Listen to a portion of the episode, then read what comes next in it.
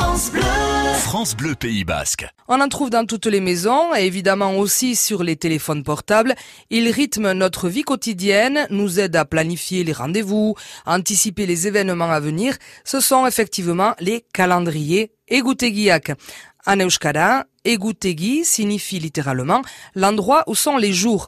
En effet, les calendriers sont divisés en plusieurs parties. Ils couvrent généralement une année, urtea, divisé en mois, ilabeteak, et en jours, egunak.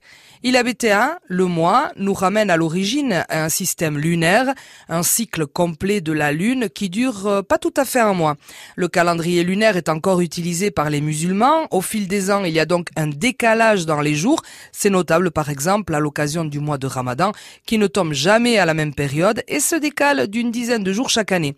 Dans la majeure partie du monde, chez nous en tout cas, on utilise le calendrier de type grégorien qui fait correspondre les mois avec les saisons sans décalage. Ainsi, par exemple, le 21 juin correspond vraiment au solstice d'été et le 21 décembre au solstice d'hiver, et ce, chaque année. Certains calendriers Egutegiak sont publiés en rapport avec des événements particuliers. Les amateurs de rugby du Pays Basque attendent impatiemment les calendriers de la saison et regardent en tout premier lieu la date des derbies.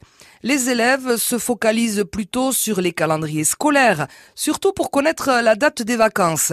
Les amateurs de glisse, eux, utilisent les calendriers des marées pour pouvoir organiser leur session de surf sur le bon spot. Bref, les calendriers, égoutté Guillac, nous accompagnent dans la vie quotidienne et se rendent indispensables d'un jour à l'autre, égounétique, égounédate.